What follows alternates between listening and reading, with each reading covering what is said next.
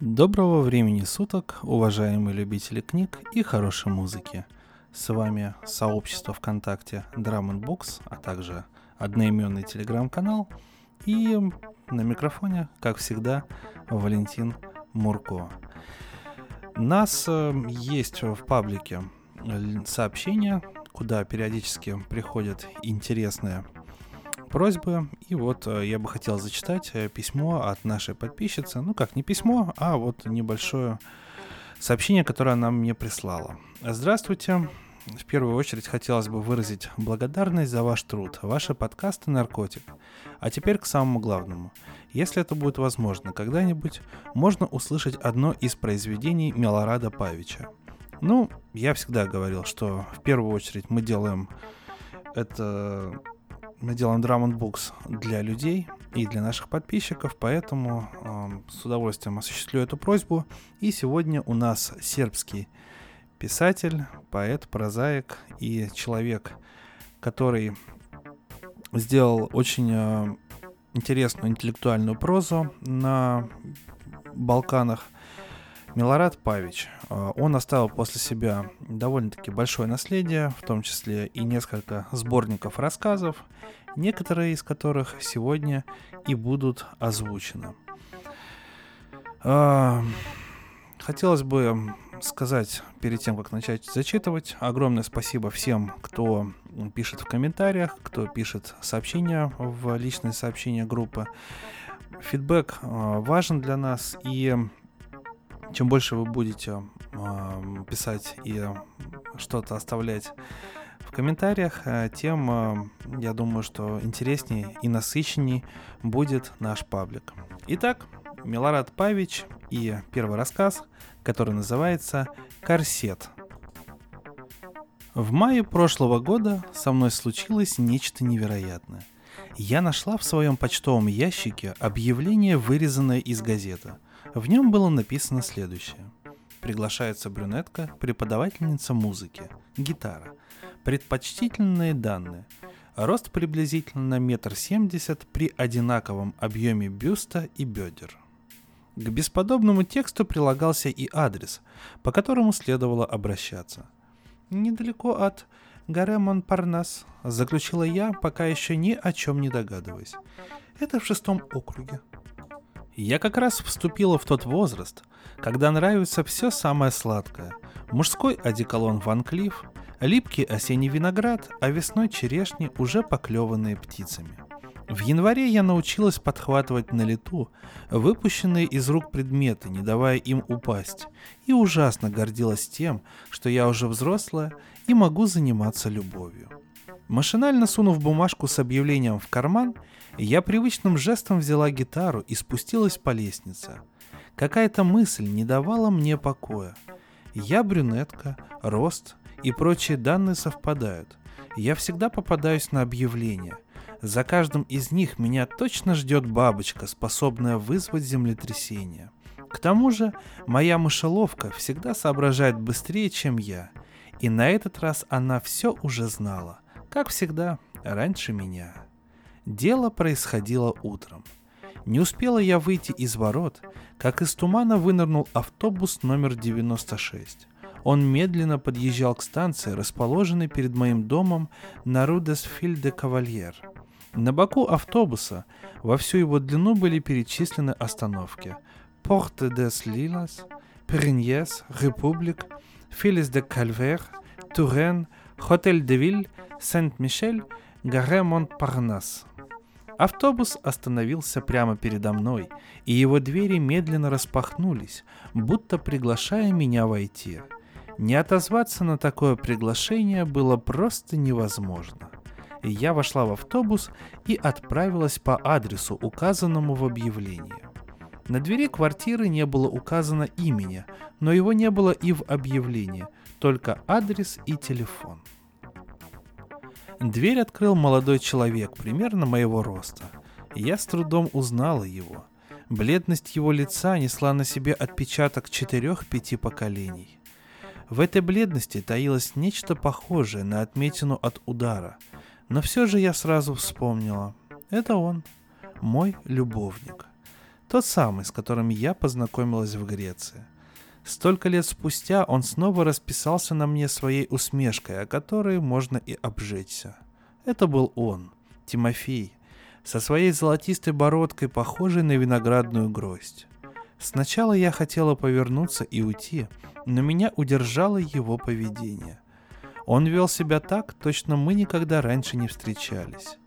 Как будто это не он меня учил ворожить по мужскому уду. Он не только вел себя как другой человек, но временами таким и казался.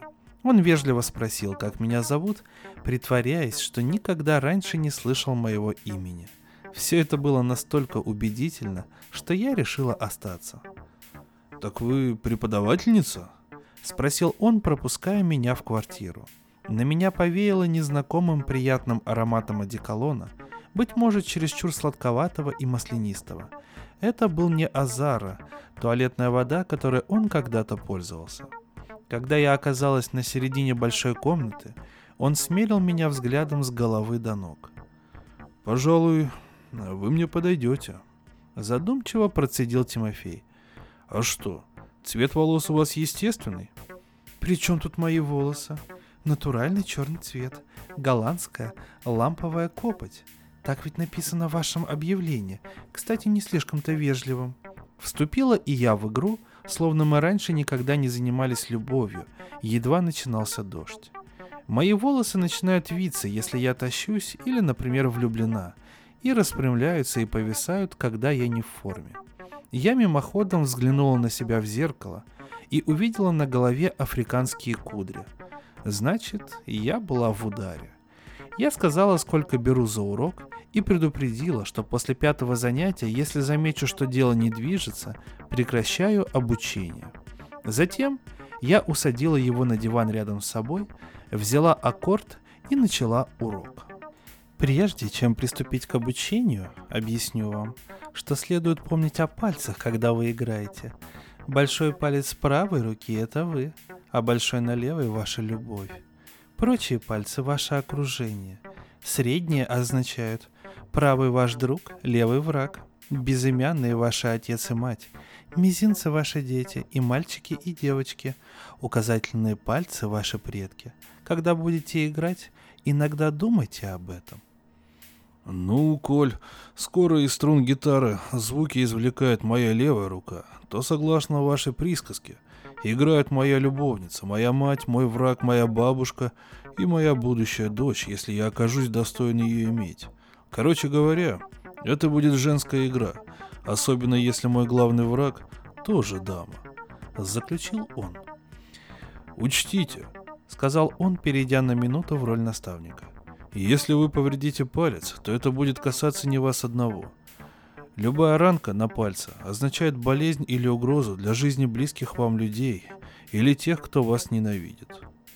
Этот выпад меня немного смутил, и я продолжила урок, обращаясь к нему на «вы», как и он ко мне. Я показала расположение пальцев в простейших аккордах, и он это быстро усвоил, но правой рукой к струнам ни разу не прикоснулся. Ни в первый урок, ни потом – он учил только аккорды. Выучив все, что относится к пальцам левой руки, он стал очень тихо воспроизводить первую мелодию, которую я ему задала.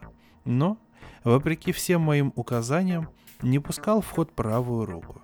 Это были хорошо оплачиваемые уроки беззвучной музыки.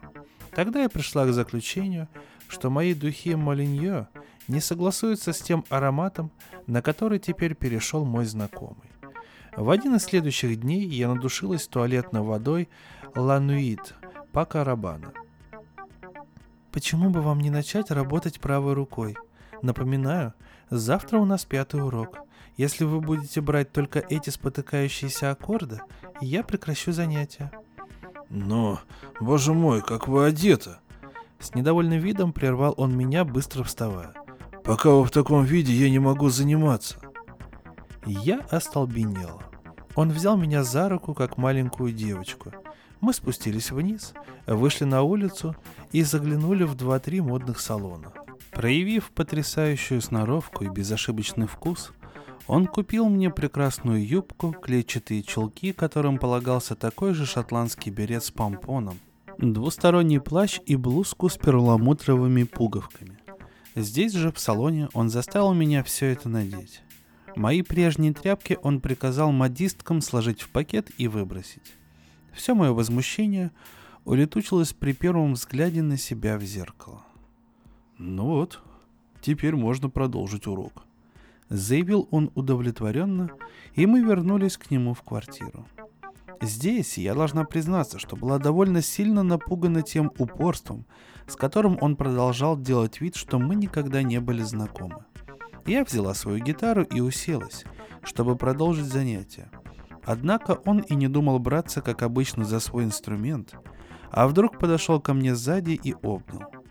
Я хотела вырваться, но он, не выпуская меня из объятий, взял первый аккорд на моей гитаре. Аккорд был кристально чистым. Его правая рука безошибочно делала свое дело. Тихим, глуховатым голосом он запел старинный романс – которому я его обучила во время третьего урока беззвучной музыки.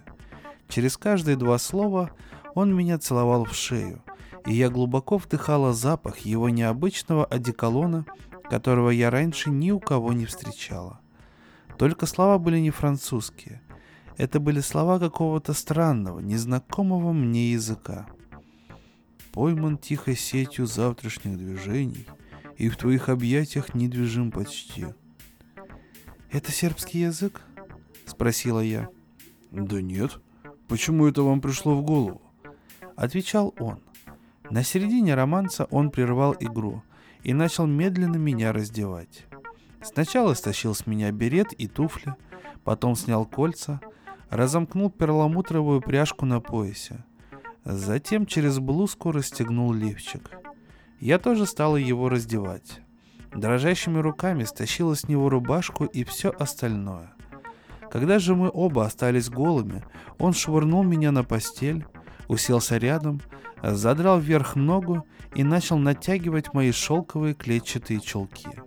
К своему ужасу я обнаружила, что мои только что купленные чулки смотрятся на нем гораздо лучше, чем на мне, а затем пришла к такому же заключению относительно юбки и блузки – все это сидело на нем превосходно. Оправив юбку, он обул мои туфли, причесался моей гребенкой, небрежно нацепил мой берет с помпоном, обвел губы моей помадой и стремительно вышел из квартиры. Я осталась, лишенная как дара речи, так и одежды, одна одинешенька в чужой квартире. У меня было два выхода. Или уйти в его мужском костюме, или сидеть и ждать, пока он вернется. И тут меня осенило. В шкафу я нашла великолепную старинную женскую кофточку с вышитой серебром монограммой L на воротничке и еще юбку со шнуровкой. В шов юбки была вшита этикетка Рома. Значит, одежда была в свое время привезена из Италии. Все это, конечно, сто лет никто не носил, ну и пусть, подумала я. Поскольку все это мне оказалось в пору, я оделась, спустилась вниз и вышла на улицу. Он сидел за столиком ближайшего ресторанчика и ел паштет из гусиной печенки, запивая его сатерном. При виде меня глаза его сверкнули. Он вскочил. Наш поцелуй был слишком горячим для двух высоких девушек-подруг, случайно встретившихся вечером на улице. При этом поцелуе я почувствовала, как моя губная помада приобрела на его губах новый аромат – мы поднялись в его квартиру. «Как тебе идет костюм моей тети?» Прошептал он, расстегивая мою одежду еще на лестнице. Не успела закрыться дверь, как он уже лежал на мне, весь прямой, как пловец, устремившийся с вышки в воду. Его сложенные вместе ладони оказались над моей головой. Ступни ног тоже были соединены и вытянуты. Он весь напрягся, как копье, чей полет дольше его собственного века. Больше я ничего не помню. Человеку свойственно быстро забывать свои лучшие моменты. Вслед за мгновением высшего творческого наслаждения, оргазма или чарующего сна наступает забвение, амнезия, утрата памяти. Ибо в моменты прекрасных снов или в минуты воплощения высшего животворящего начала, зачатия ребенка, все наше существо поднимается по лестнице жизни на несколько ступеней выше самого себя. Не в силах долго оставаться на такой высоте, Мы, возвращаясь к реальности, стараемся поскорее забыть эти мгновения наивысшего просветления. За свою жизнь мы не раз бываем в раю, но помним всегда только изгнание из рая. Наши уроки музыки перешли в нечто иное. Он был от меня без ума. Однажды утром он сказал, что хотел бы мне показать свою мать и тетку. «Но», — прибавил он, — «чтобы их увидеть, нам надо будет поехать в Котор и заглянуть в наш фамильный особняк. Я только что вступил в права наследства, это в Черногории. Война там закончилась, и мы можем туда съездить. Тут он достал старинный позолоченный ключ, головка которого была исполнена в виде перстня. Если зажать ключ в ладони, может показаться, что у вас на руке просто кольцо с прекрасным сардониксом. Именно так он и надел мне его на палец. Это было своеобразное обручение. И тут вдруг произошло нечто странное. Мне представился образ не самого дома, а его внутреннего убранства. Причем на секунду я увидела расходящуюся влево и вправо лестницу. Но я не ответила ему, хочу ли я поехать. Когда мы приехали в Котор, был полный штиль. Лодки парили в воздухе над своими перевернутыми изображениями. Точно моря вообще не было. По белым склонам гор скользили черные тени облаков, похожие на быстро движущиеся озера. В этих местах, если вечером протянуть руку, ночь прямо-таки падает на ладонь, сказал Тимофей. Только не показывай мне свой дом, сказала я, надевая на палец перстень с ключом. Мне кажется, я сама найду к нему дорогу. Ключ приведет меня прямо к замочной скважине. Так и случилось. Вынув ключ, я пошла за ним и оказалась на маленькой площади. Это была, как выяснилось, салатная площадь. Перед нами предстало жилище его предков. Которский особняк семейства Врачин, дом номер 299. «Что значит слово «врачен»?» — спросила я. Не знаю. Как ты не знаешь? Не знаю. Не разыгрывай меня. Минуту мы постояли под фамильным гербом. Ворона, сидящего на золотой ветке, поддерживали над нашими головами два каменных ангелочка. Жуткая рухлядь. В этом доме живут звуки, которым не менее четырех веков. После Второй мировой войны при коммунистах его национализировали, а теперь новые власти вернули особняк во владение нашей семьи. Известно, что в XIV веке он принадлежал вдове Михе Врачина, госпоже Катене. Мою мать тоже звали Катеной. Стены особняка были покрыты красной штукатуркой из кирпичной крошки. Но его внешний вид меня не интересовал. Сгорая от нетерпения, я хотела увидеть, что окажется там внутри – Надев на палец кольцо с ключом, я отомкнула дверь. В вестибюле оказался каменный колодец. Огромный и явно старше самого особняка, он хранил в себе звуки 13 века. Меня захлестнули запахи, пережившие не одно столетие, и я подумала о том, что недружественный дух жилища может заставить женщину бежать от порога дома, куда она собралась войти. Я сразу узнала расходящуюся надвое лестницу. Вдоль нее по стенам были росписи работы итальянского мастера Наполеона Десте. Но это было не так важно. На уровне второго этажа отвлечения лестницы упирались в прелестные женские портреты, написанные в полный рост. Их-то я и хотел тебе показать. Та, что справа, брюнетка, моя тетка, а другая мать. Из золоченных рам на нас смотрели две красавицы.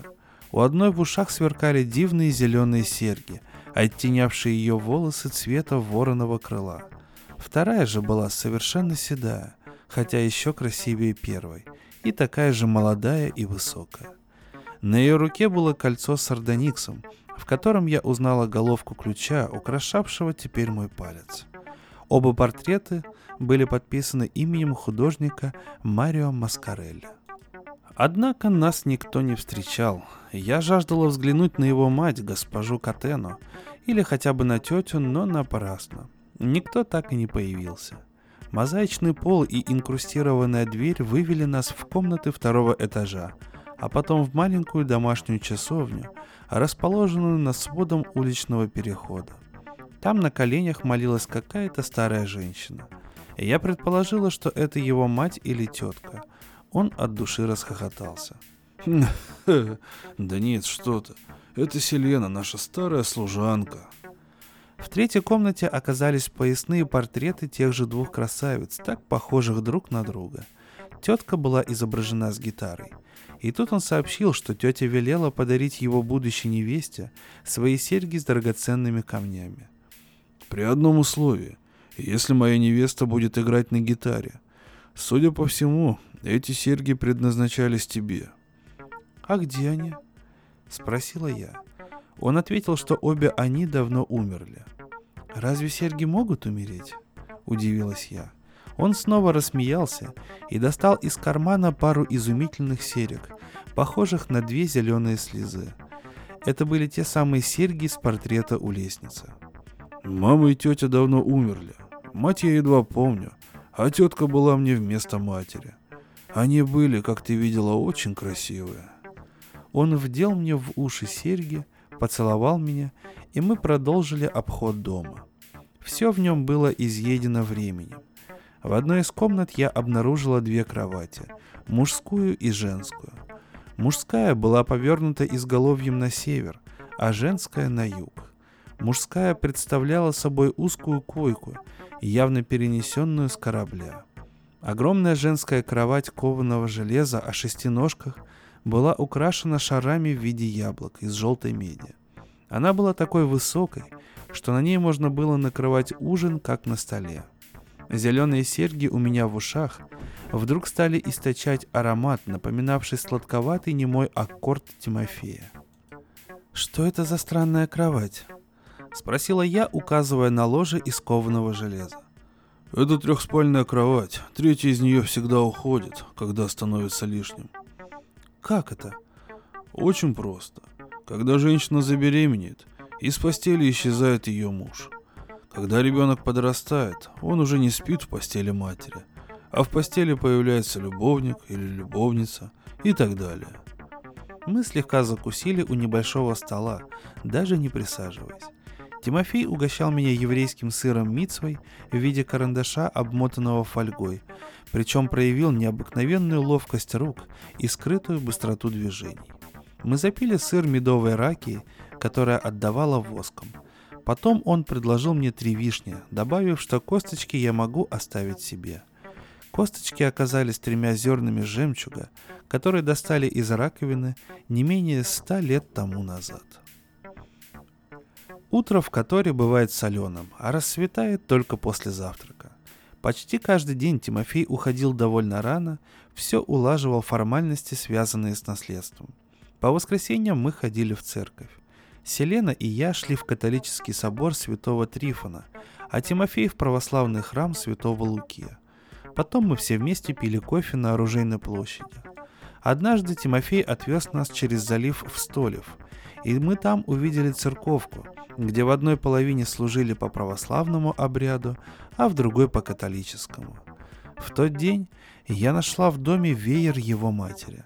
На нем было написано мелким почерком. У души, как и у тела, есть свои органы. Узнав об этом, мы начинаем понимать, что реальность двойственна. Божественное откровение – интуиция. Человеческая добродетель – мысль, в которой божество не нуждается. Сон – а он тоже живое существо, воображение, знания, воспоминания, чувства, поцелуй, страх и, наконец, смерть. Все это органы души. У души их десять, в два раза больше, чем органов чувств у тела. С их помощью душа общается с миром, который содержит внутри себя. Однажды я завтракала вместе с Селеной, Служанка поставила на стол запеченных в молоке угри и зеленый салат, заправленный единственной каплей солнца, проникшей в дом. На руках у нее были вместо перчаток старые носки, из которых высовывались пальцы. Я там видела очаровательные женские портреты. Вы знали этих сестер? Спросила я по-итальянски. Она говорила на этом языке лучше меня. Селена обнажила зубы, источенные волнами сербских и итальянских слов, которые десятки лет их глодали, лизали и захлестывали во время приливов, повторяясь в одних и тех же устах до бесконечности. Совершенно неожиданно она произнесла. «Берегись, девочка, ведь женщина может состариться в одно мгновение, даже в час любви. Что до этих картин, то лучше бы им не висеть рядом друг с другом. Ни одна из них этого бы не потерпела.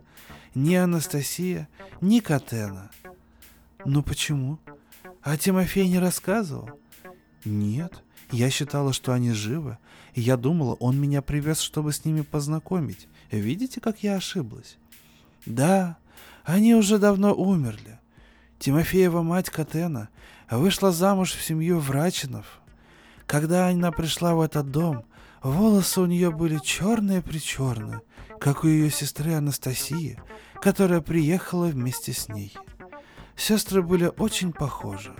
Их отец, богатый греческий купец, был постоянно в разъездах. Анастасия воспитывалась в Италии, а ее сестра Катена в Греции, в Салониках. Помню, у госпожи Катены был дивный голос, который постоянно менялся, как огонь в очаге. По вечерам я слушала, как она тихо поет в опочивальне своего мужа. Это было странное пение, прерываемое вздохами и стонами. Но меня не обманешь. Я скоро поняла, в чем дело. Господин Медеш просил ее петь, когда она оказывалась над ним во время любовных утех.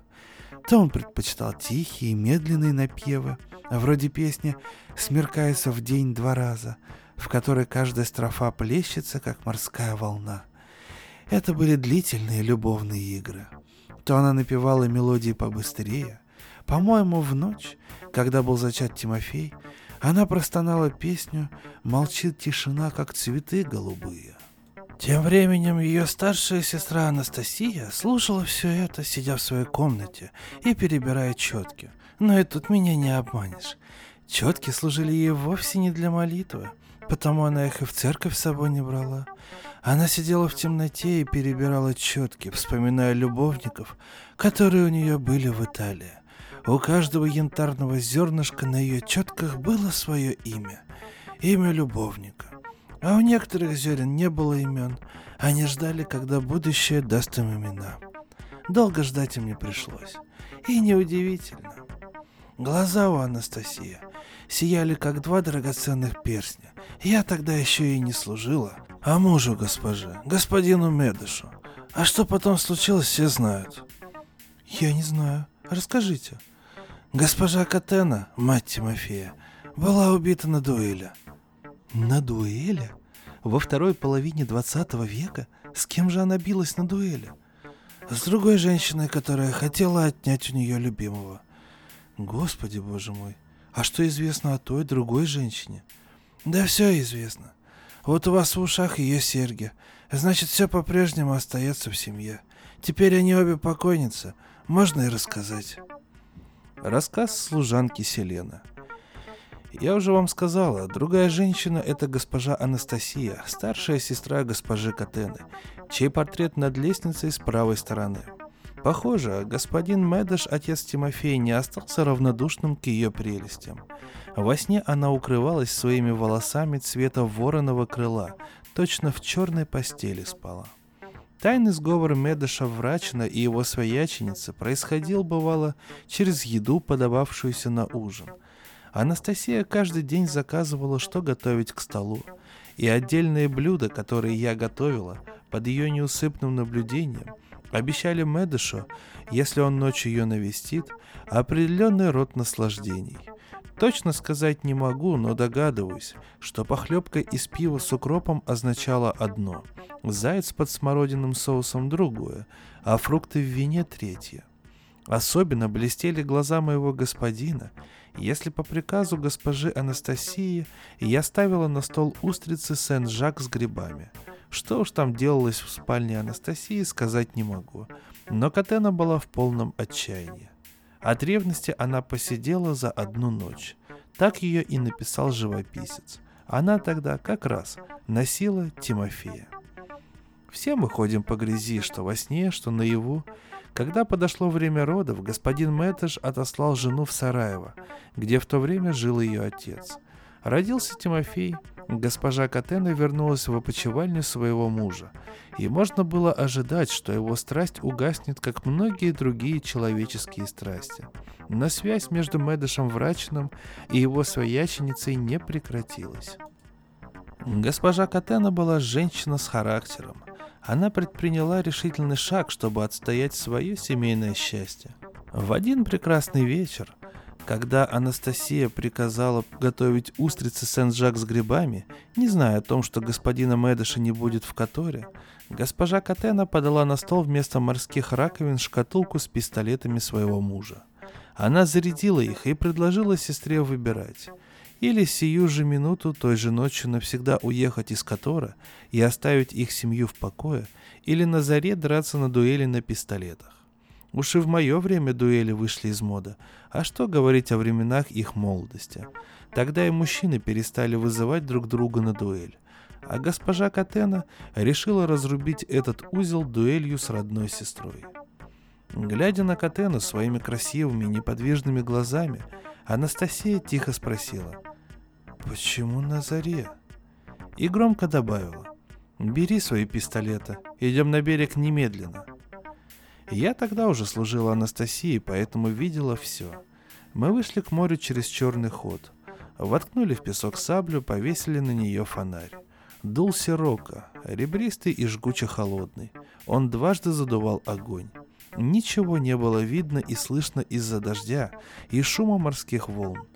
Сестры взяли по пистолету, повернулись спинами друг к другу и к фонарю, а я должна была считать. Каждой предстояло сделать по 10 шагов. Первой стреляла Катена и промахнулась.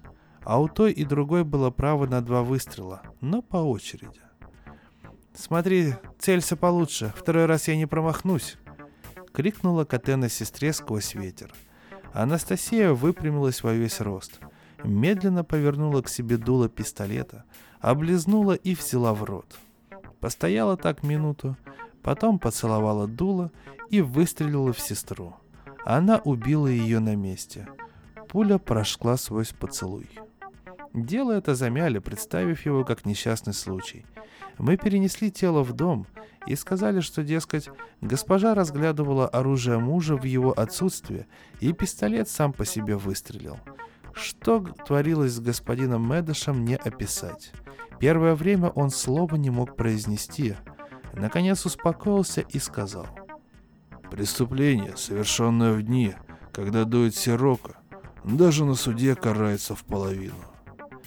То ли ему померещилось, что он еще молод, то ли еще что, но он покорился судьбе и не стал выяснять отношения со свояченицей.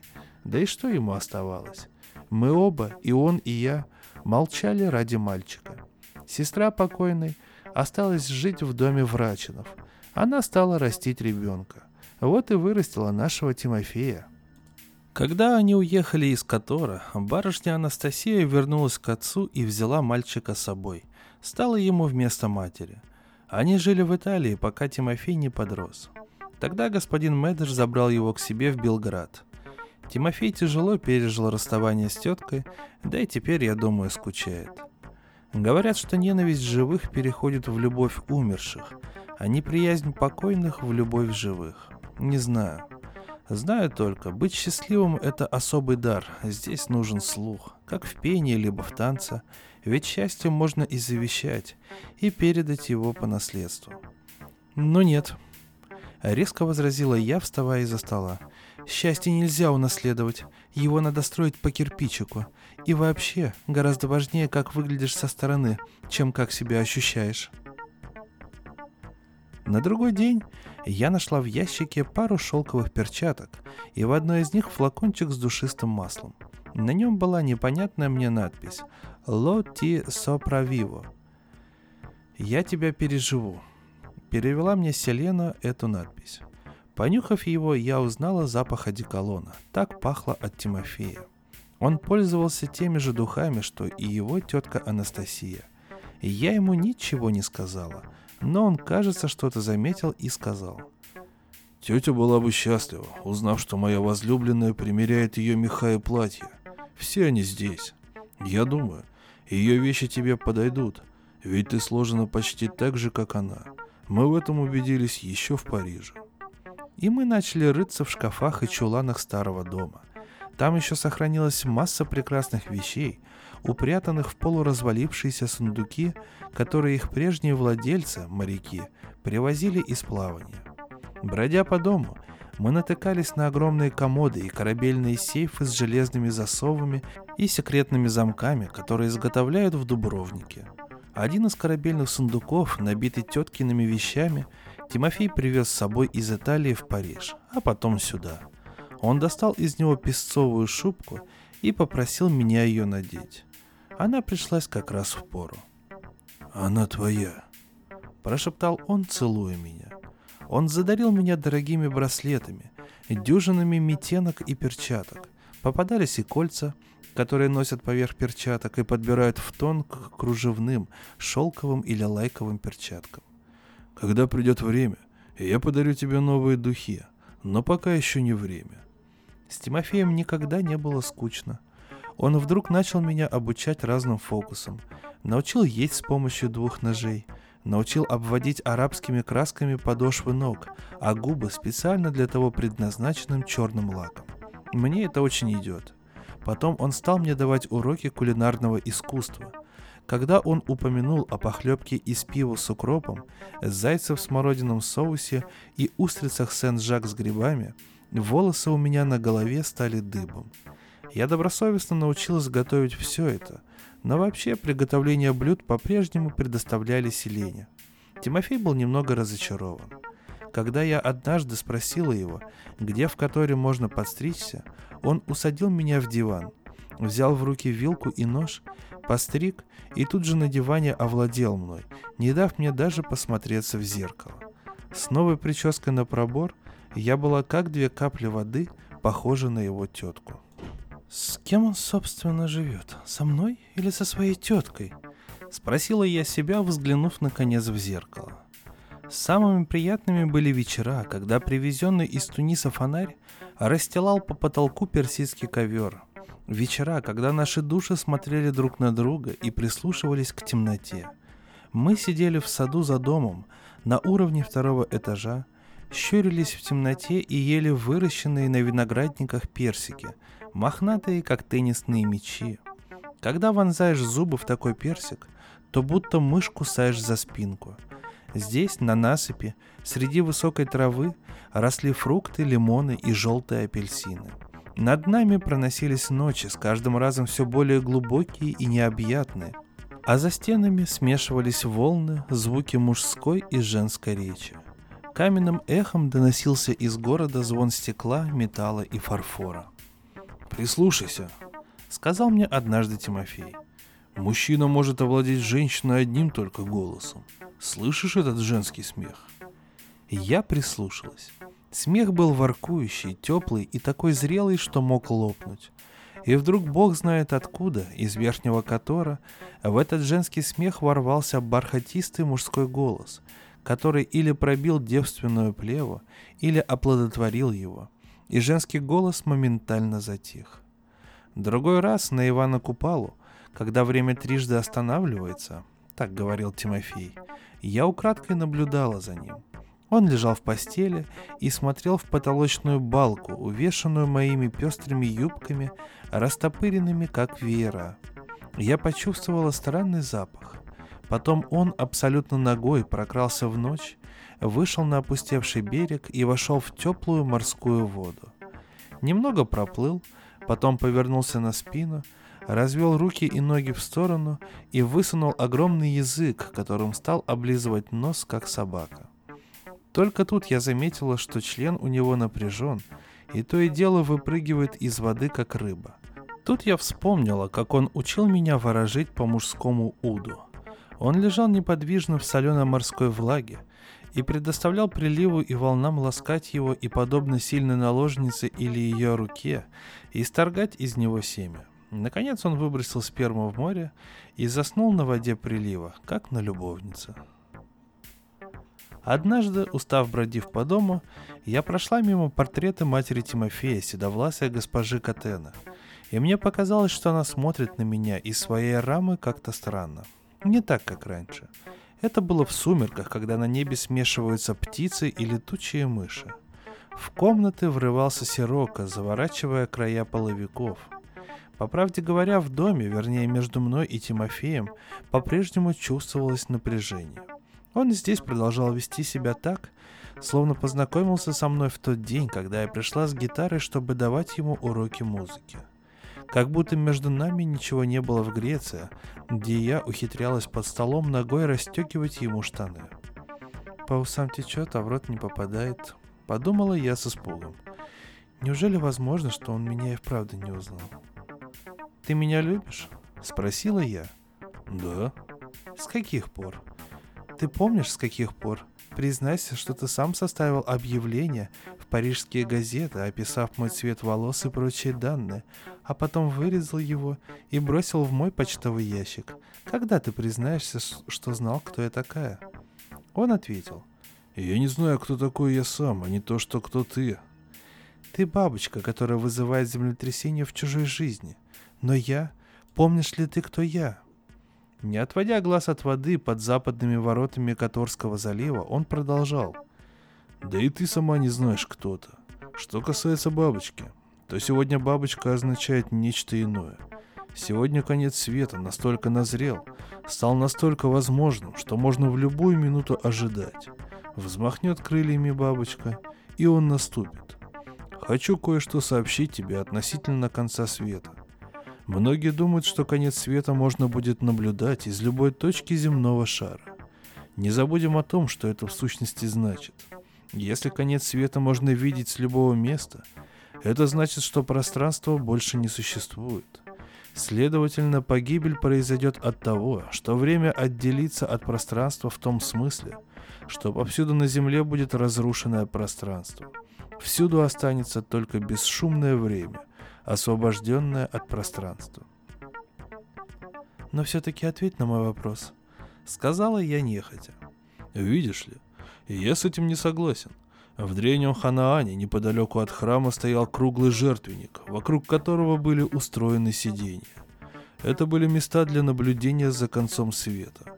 С них можно было наилучшим образом увидеть судный день. Таким образом, они ожидали конца света в одной единственной точке. Для них это был конец времени, а не пространство. Ибо если конец света можно увидеть в одной единственной точке, это означает, что на этом месте перестанет существовать именно время. Это и есть конец света.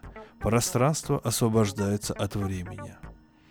Я ему о любви, а он мне о конце света. Так ведь и я, и ты говорим о любви.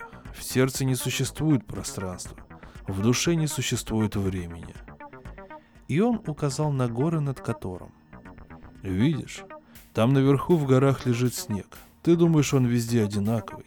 Но нет, там три снега, и это можно различить даже отсюда. Один слой прошлогодний, второй, чуть видный под ним, позапрошлогодний, а тот, что сверху, выпал в этом году. Снег всегда белый, но каждый год он другой. Так же и с любовью. Неважно, сколько она длится, важно, меняется она или нет. Если ты говоришь, моя любовь остается все такой же вот уже три года, то знай, что твоя любовь умерла. Любовь жива, пока она изменяется. Как только она перестанет меняться, это конец. Тогда в меня вселилось пугающее, но непреодолимое желание. Я сказала Селене, что завтра собственноручно приготовлю на ужин зайчатину под смородиным соусом. Служанка посмотрела на меня с ужасом, но приготовила все необходимое. Перед ужином я шепнула Тимофею, что будет означать для наших постельных дел появление на столе зайчатины, и выполнила свое обещание. С тех пор он стал внимательнее относиться к блюдам, которые я ему готовила, и глаза его ближе к вечеру приобретали особый блеск. Однажды он преподнес мне полную лодку цветов. Их аромат пробивался сквозь запах соли и моря. Шел день за днем, было тепло и солнечно. Мы купались, ели рыбу, жареную в кипящем масле, собирали мидии. Как-то раз он поцарапал краем раковины средний палец левой руки. Я высосала из ранки капельку крови, и все быстро прошло. Я ела инжир из его рук, и они пахли все теми же странными духами. Когда я вдыхала этот запах, я начинала понимать, о чем думает Тимофей. Наконец я поняла, что Тимофей продает этот старый дом. И тогда я сказала себе, какое дело до этого тебе? Находи удовольствие в том, что имеешь. Важнее всего не дом, а сам Тимофей, если это вообще он.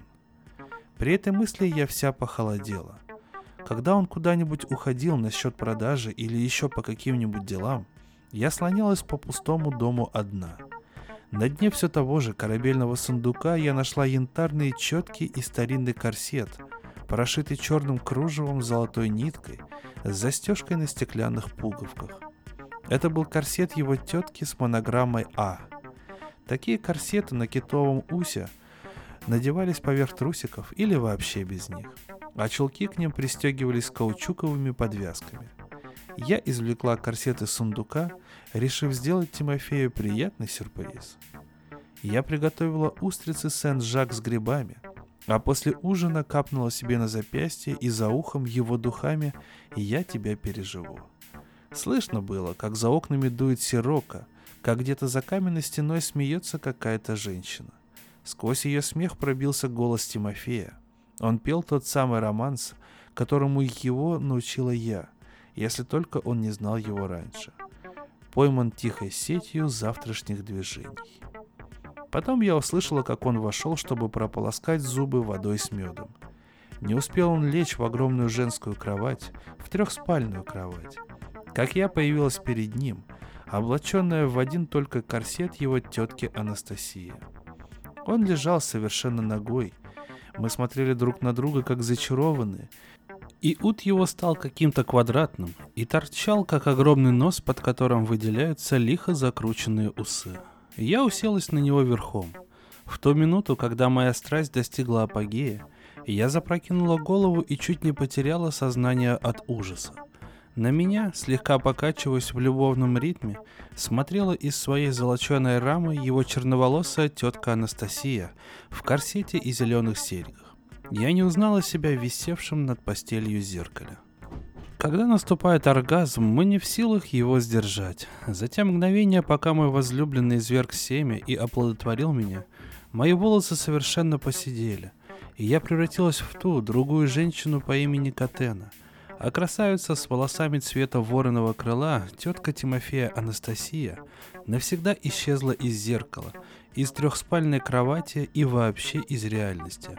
Случилось так, словно мне дала новую жизнь его мать. Интересный рассказ, а, потому что ничего подобного на Drum Books еще не было. И мистика здесь переплетается с такой с откровенной э, литературной эротикой. Ну, в принципе, получается довольно-таки неплохо. Э, я думаю, что нет смысла нам долго задерживаться здесь и зачитаю еще один рассказ, который называется Сводный брат. Мой дед со стороны матери, доктор Стеван Михайлович, которого я совсем не помню, родился в Махаче, в доме местного священника отца Добрена и Софии Конуричевич. Они отдали сына учиться сначала в Пичуе, потом в Калашваре, а позже послали изучать право и философию в Пешт, чтобы он, как говорится, не откусывал раньше, чем посолит. Потом он стал и преподавателем педагогического училища в Самборе, и адвокатом в Субботице и Новисаде. Часто переезжал с места на место, занимаясь то одним, то другим своим ремеслом, от Ковина до Белой Церкви, и повсюду возил за собой 12 костюмов, шляп и тростей. Во время Первой мировой войны его арестовали и сослали в концлагерь в Арада за то, что он сказал «Кто сеет в ненастье, пожнет лишь свист на ветру».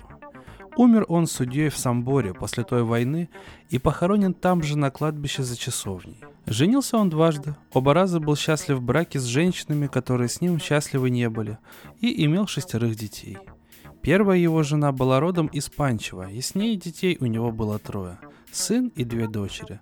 Это мой дядя, моя мама и моя тетка. Его вторая жена была из Новисада, из семейства торговца Стейча. Они постоянно жили в Вене, а в Новисаде у них было два дома. Один напротив отеля Воеводина с балконом на втором этаже вдоль всего фасада. Дом этот существует и по сей день. И второй на Любарской улице, на углу. Он был построен под колодцем, и там был фонтан. Вторая жена принесла ему в приданное имение Ченей и родила тоже троих детей, трех девочек, на отца был похож только сын. Единственный от двух браков мой дядя, братец, как до сих пор зовут его в нашей семье. У него были красивые волнистые волосы, он носил часы, которые заводил раз в неделю всегда в церкви, и небольшую карманную салонку.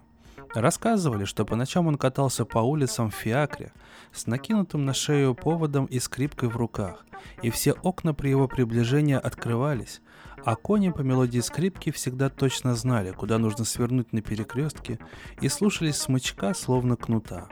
Возле каждой корчмы он останавливался, и хозяин выносил и подавал ему фиакр кружку пива. Братец опускал в нее серебряную монету, выпивал пиво и возвращал кружку с деньгами назад. Еще о нем говорили, что он пустой и что любая радость в нем тут же стареет. Так, например, он трижды отправлялся в Пичуй с новеньким, полным денег бумажником, чтобы купить аттестат, и каждый раз аттестат пропивал.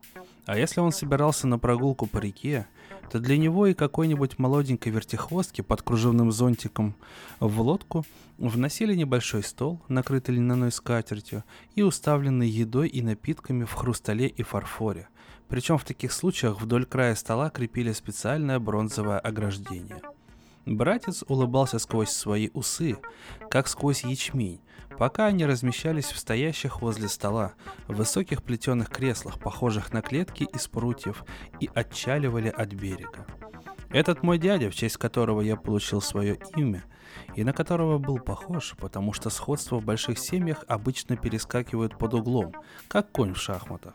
Перед началом Первой мировой войны выбрался с австрийской территории, перешел в Сербию, записался в добровольцы и погиб в бою против австрийской армии. Эта смерть по-разному отразилась на первой и второй семье моего деда. Моя мать и тетка со смертью братца потеряли не только старшего брата, но и наследство, потому что на основании какого-то семейного завещания все имущество по женской линии могло перейти к дяде и его сестрам только если он достигнет совершеннолетия. Кто на деревянной лошадке скачет, будет печь строить из желтого песка», — сказала бабка. По свидетельствам одного солдата, который лежал с ним в полевом госпитале в Пироте, дядя умер от ран и тифа за несколько дней до своего 18-летия. И эти несколько дней на всю жизнь лишили достатка всех нас. Бабку, которая после развода осталась ни с чем и была вынуждена пойти служить учительницей в Мачве, ее дочерей и нас, их детей, оказавшихся обреченными на жизнь, которая, конечно же, по крайней мере до Второй мировой войны, была совсем не такой беззаботной, какой могла бы быть, останься упомянутое наследство в нашей семье. После этой Второй войны, когда уже было поздно пытаться что-либо изменить, и когда вся их жизнь уже давно, несколько десятилетий развивалась в новом направлении, определенным странным пунктом завещания, тетка и мать однажды весной вдруг отправились в Салоники – там, влекомые каким-то необъяснимым предчувствием, которое, вероятно, годами созревало в них, они принялись искать дядину могилу и нашли ее в Зейтинлике, сербском военном кладбище в Греции. Оказалось, что дядя умер на целый год позже своего совершеннолетия, и они с опозданием и безо всякой для себя пользы, хотя и бесспорно, установили, что всю жизнь прожили обманутыми. И все эти долгие годы бесчисленные мелкие заботы – не давали им поднять голову и позаботиться о том решающе важном, что помогло бы им избавиться от этих забот и спасти всех нас от нищеты. Так печаль порождает печаль, и болезнь передается по наследству. Для другой половины дедовой семьи смерть моего дяди имела совсем иные последствия. Одна из его сводных сестер, Вида, вышла замуж и переехала в Белград жить с нами. Другие же две вместе с отцом переселились в Самбор, а потом после его смерти в Субботицу, где и провели остаток жизни. Они все никак не выходили замуж и жили вместе, напротив мэрии и здания, облицованном глазурованными кирпичами, которое напоминало пеструю изразцовую печь. Свою квартиру на втором этаже за большой стеклянной перегородкой, отделявшей входную дверь от лестницы, оклеенной разноцветной бумагой, они заполнили мебелью, которая всегда переезжала вместе с ними и была набита отцовскими вещами. Марика и Анка носили свои имена с таким же равнодушием, как туфли и корсеты, усыпанные стеклянными пуговками. Несмотря на разность характеров, обе они обожали своего сводного брата и так никогда до конца и не поверили в то, что он мертв.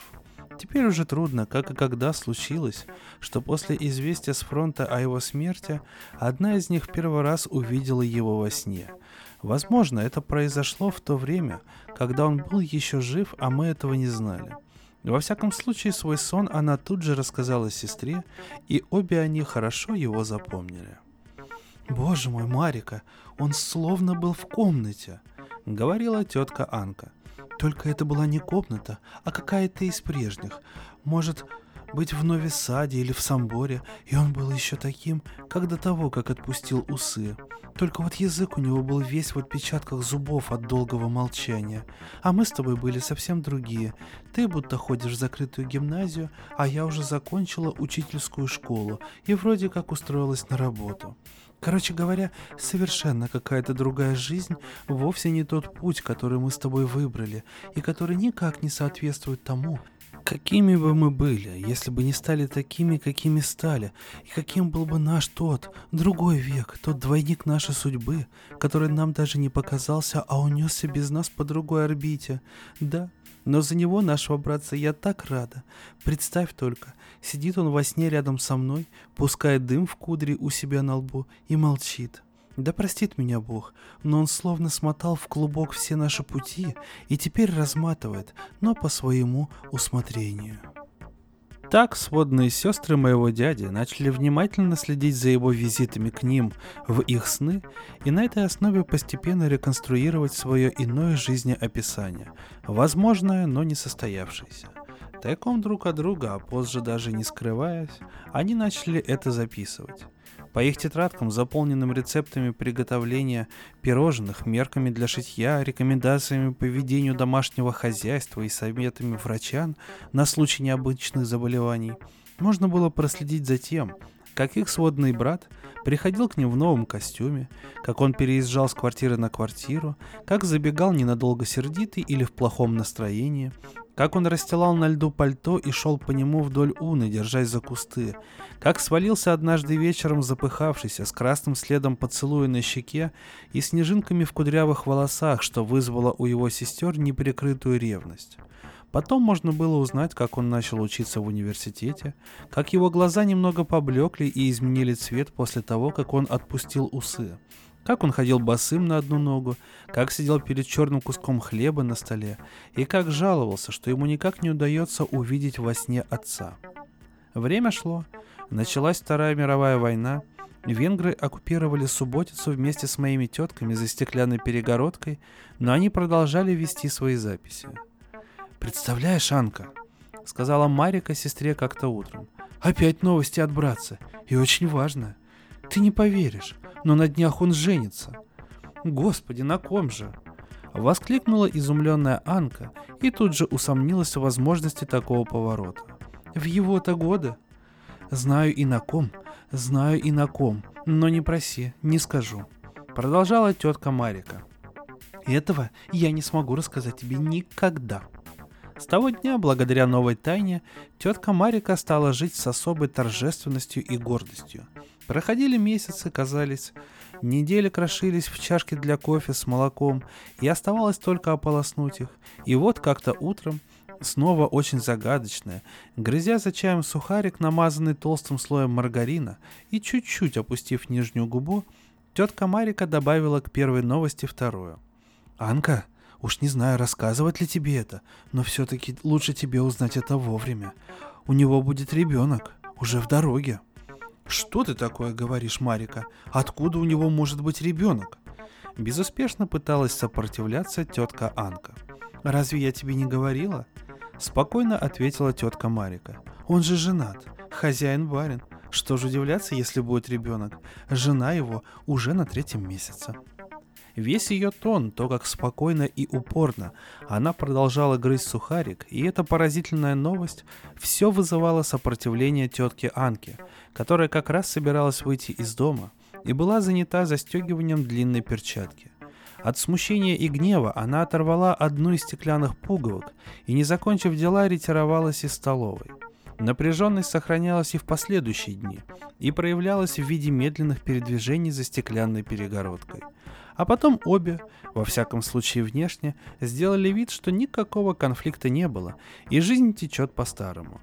Так было до того самого дня, когда тетка Марика прямо за обедом почувствовала какую-то странную тошноту, которая уже не отпускала ее ни на следующий день, ни в следующие недели, ни в следующие месяцы, заставляя постоянно держать руку возле воротника, словно пришитую. Состояние ее становилось все хуже – Вызванный врач, опасаясь внутреннего кровотечения, дал направление в больницу. Однако тетка Марика изо дня в день откладывала лечение и постоянно вела и проверяла свои записи. «Ну, болячка моя, что же ты так разыгралась?» Ворчала она. «Потерпи еще немного. Женщины говорят, нужно дождаться срока. Не стоит идти раньше времени».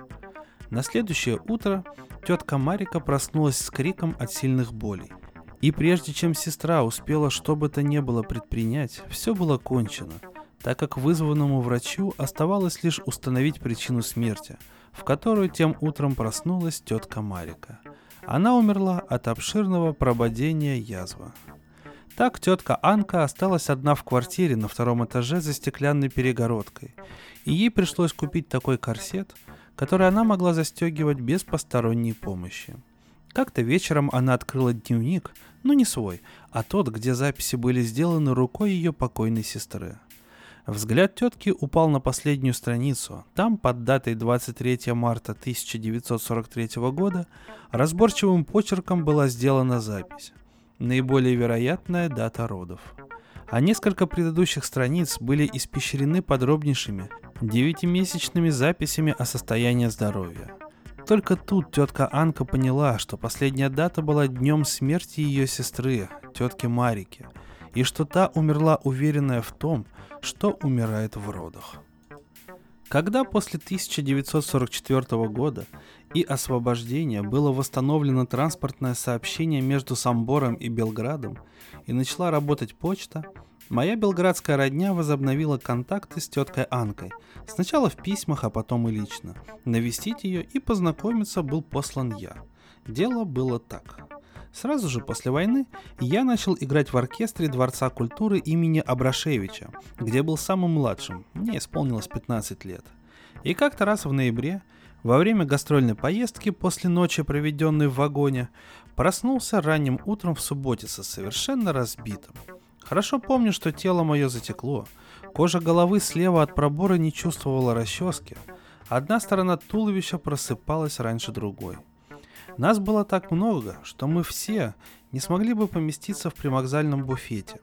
И перед зданием вокзала нас встречали местные музыканты с огромными цимбалами, вытащенными прямо на снег, в шляпах с замерзшими руками – Здесь же на перроне стояли торжественно накрытые столы, и несмотря на то, что было всего лишь 5 часов утра, нам подали завтрак, гуляш, в который падал снег, и сообщили, что наш концерт в городском театре назначен на 8 часов вечера.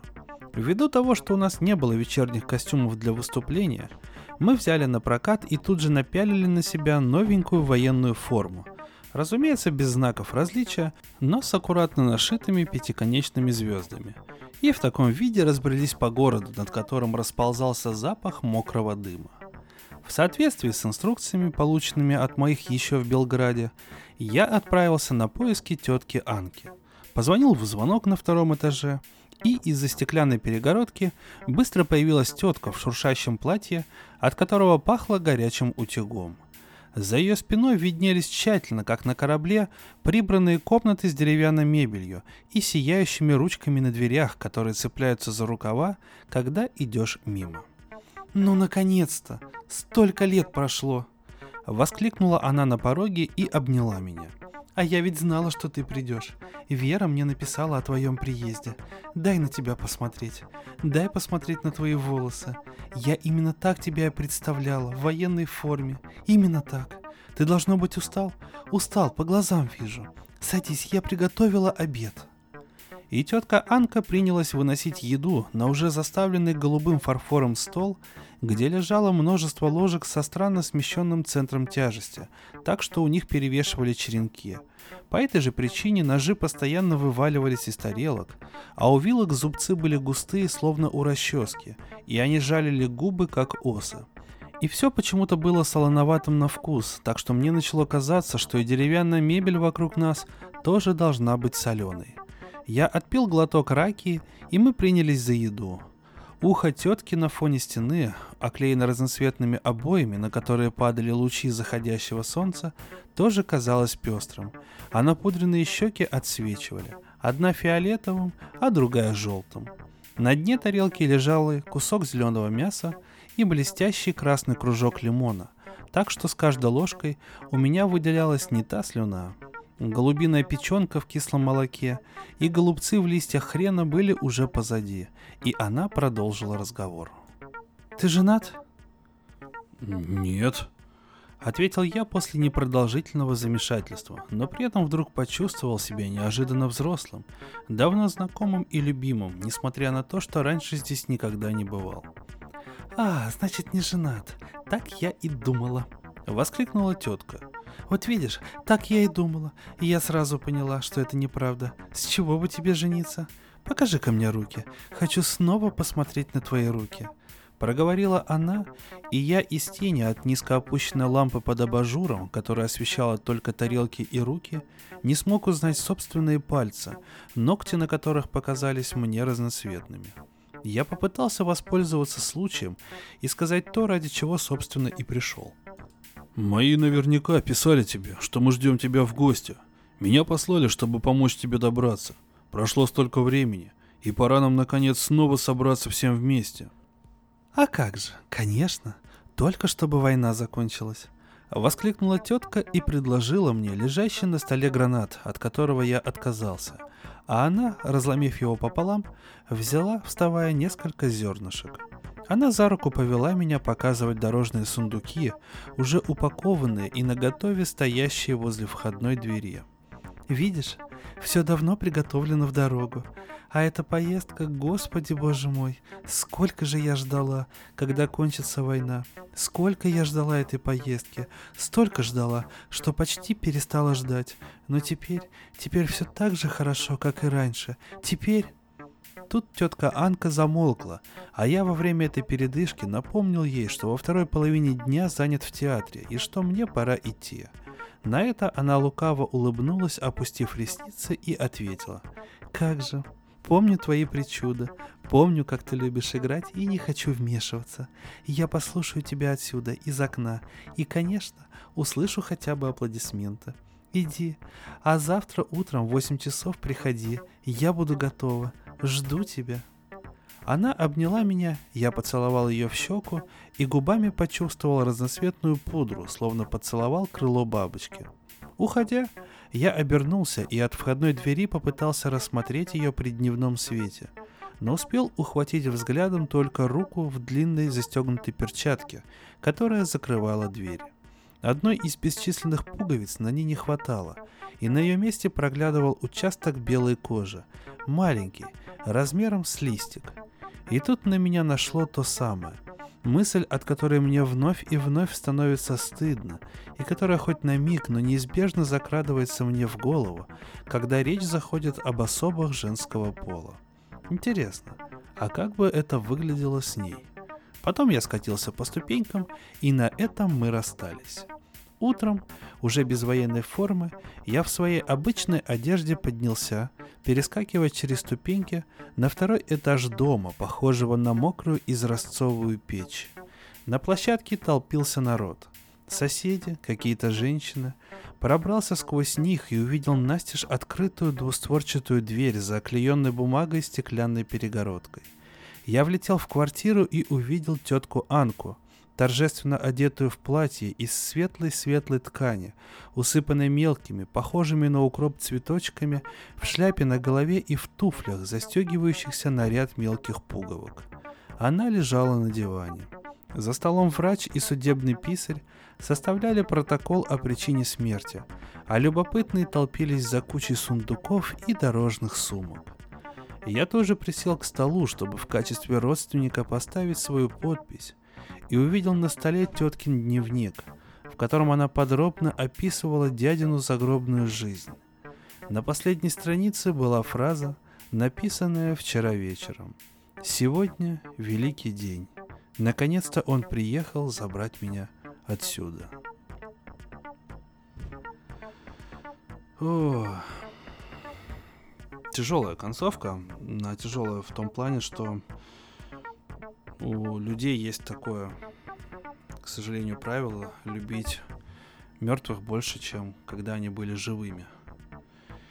И, эм, как мне кажется, этот рассказ как раз-таки из этого случая, когда любовь к живому человеку пересеклась в паранойю, но в конце женщина обрела то, что хотела, и простилась с этим миром. Хочется пожелать вам всем, дорогие слушатели, чтобы берегли себя, своих близких и сохраняли спокойствие.